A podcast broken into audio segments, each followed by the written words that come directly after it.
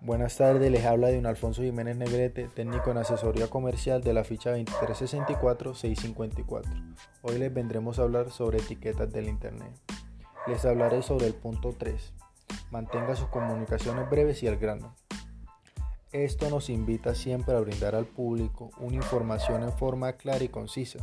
Si queremos vender o proveer algo, debemos mostrar lo mejor de ello, sin ser necesario de llenarlos de mucho contenido.